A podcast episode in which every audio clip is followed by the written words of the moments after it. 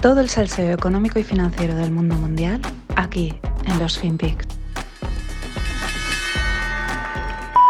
No, no, no, no. Yo he tenido una gran vocación y la sigo teniendo. Una gran vocación. Yo no he vivido más que para mi arte, para mis canciones. Yo las he cuidado mucho, las he mimado mucho, las he estudiado, las he dormido y sin, aquí haré esto, aquí haré esto otro, aquí suspiraré, aquí haré una cadencia, aquí me haré siempre pendiente de mí, porque creo que he nacido para cantar. No sé hacer otra cosa más que cantar. Pero te voy a decir una cosa. Si no gano dinero, no me divierto.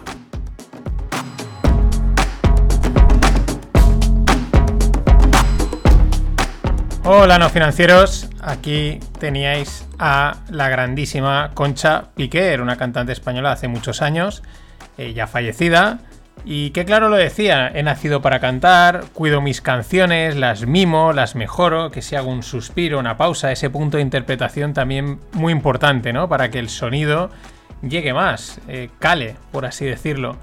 Pero si no ganaba dinero, no se divertía. Claro que sí, sí señor.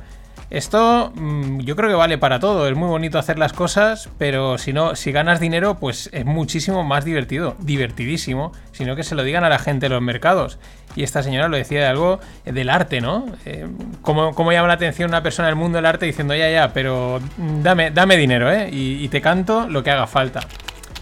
Algo así debe de pensar desde hace pocos días el chaval de 19 años llamado Jack Sweeney este chico desarrolló un bot en Twitter que rastrea aviones y concretamente se había centrado en el avión privado de el amigo Elon Musk. Y la verdad es que es impresionante lo que se movía este hombre en una semana. Me refiero a Elon Musk. Ahora como ya está residiendo, tiene todos los negocios montados en Texas, pues no se mueve tanto. Pero cuando está en California es que era una barbaridad. El avión iba y venía, pero vamos, una o dos veces diarias de arriba a abajo. Bueno, el otro día Musk le ofrecía 5.000 dólares por quitar el bot, oferta que Jack Sweeney ha rechazado por considerarla insuficiente. Lo mejor es que el contacto se hizo por mensaje privado vía Twitter. Le escribió Musk diciendo, oye, 5.000 pavos y, y, me, quitas esto, que por temas de seguridad, ¿no? Y, y además de me puedes ayudar a hacer que mi avión sea más invisible, ¿no? Para que no pueda acceder cualquiera, ¿no? Mm, de hecho, estos mensajes son la prueba que ha aportado Sweeney de decir, oye, lo que estoy contando es verdad, no es mentira. Bueno, Jack Sweeney, eh, pues el chaval ha rechazado la oferta. Mm, bien hecho, ¿no? Oye, hay que ir con delante, con las cosas por delante. La verdad es que es duro también en un principio rechazarla. ¿Por qué? Porque te está ofreciendo más a trabajar con él, hacer algo y seguro que rascas, mm, bueno, de ese tío con todo lo que tiene. Pero es que el Jack Sweeney le dice que él ha currado más que esos 5.000 dólares. Y, y que es que, claro, que no llegan para cubrir no solo el trabajo, sino toda la diversión y el trabajo que él encuentra en, lo que hace. ¿eh? es eso, ¿eh? a mí dame más dinero. De hecho, le pide 50.000 dólares y le insinúa que el dinero eh, se, lo gastaría en un Tesla, ¿no? Que es como decir, no te preocupes, si te, te lo voy a revertir. Aquí se nota que mal que Jack Sweeney eh, pues es un chaval más joven y aquí se equivoca, ¿vale? Porque lo que demuestra es que no tenía convicción en la contraoferta que le estaba lanzando. ¿Cómo que le vas a comprar un... Va, dámelo que te compraré, ¿no? No tienes convicción, tío, eso no, no, no. Tenías que haberle dicho... Eh, o sea, mejor dicho, ¿por qué te excusas de que estás pidiendo 50.000 y me lo voy a gastar aquí? No, no, tenías que haberle dicho con todo... Vas, vas con todo por delante, pues haberle dicho, oye, mira me los voy a gastar en un Ford Fiesta Diesel y con un buen equipo de sonido. Pero bueno, de momento cómo ha quedado la cosa, que Elon Musk dice que valorará la contraoferta, quizás es the deal of his life. Y seguimos con Teslas, Teslas Everydays. Los Everydays, aquí meto la cuña, son los posts que hace cada día Beeple, que es el, el, que ha pegado el pelotazo con el mundo del criptoarte y mola mucho Everydays en cosas de todos los días. Y los Teslas Everydays, bueno, la, empresa agota en menos de una hora las ventas de su Tesla Mic, que es un karaoke integrado en el coche por el precio de 188 dólares. ¿Dónde ha sucedido esto? Pues mm, en China, ¿no? Esto, karaoke, si no es China, es Corea, es Japón. En este caso ha sido China y se han hinchado a venderlo.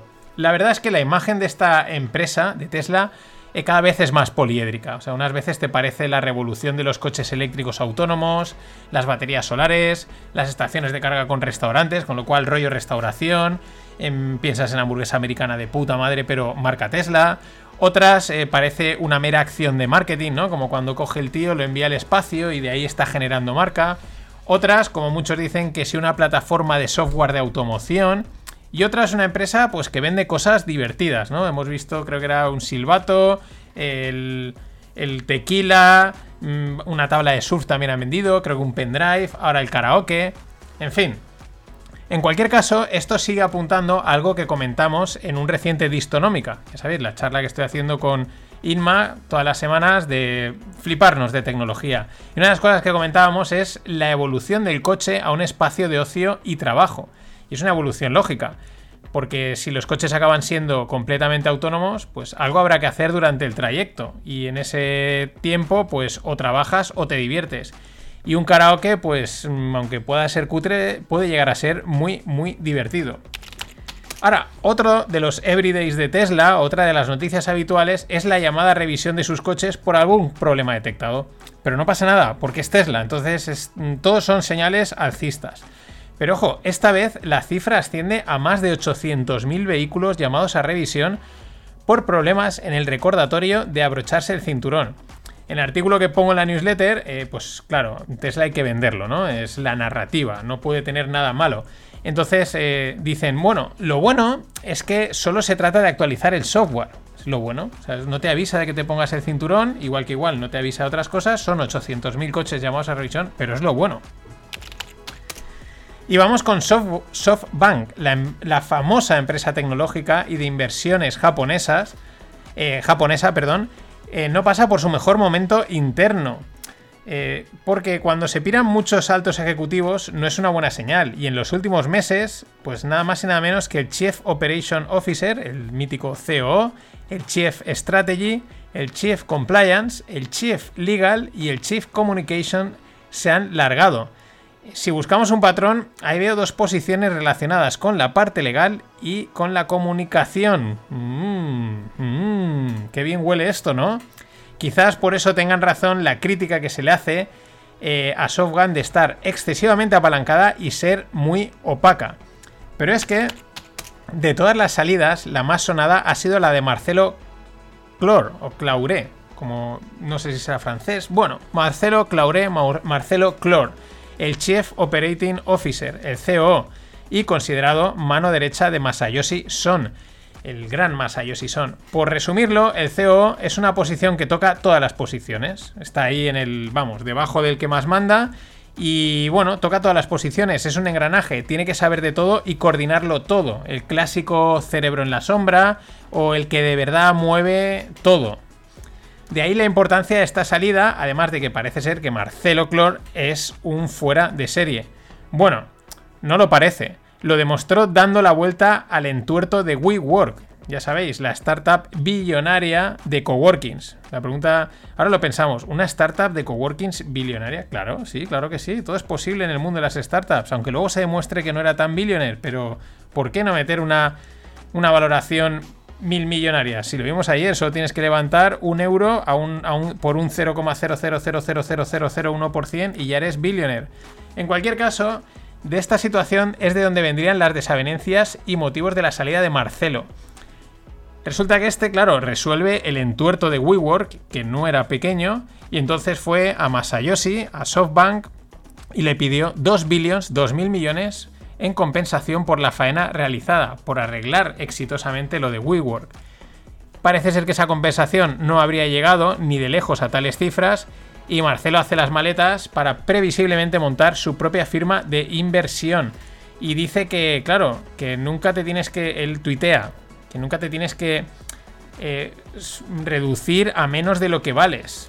Que el día que paras en creer en ti mismo, pues se ha parado, ¿no? Vamos, que no le soltaban la pasta que él pedía y se larga.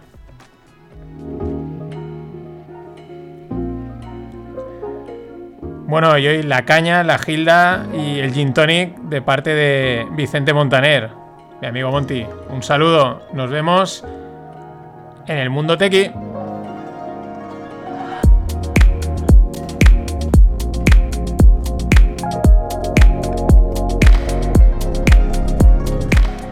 Hoy he empezado con Tesla y Musk.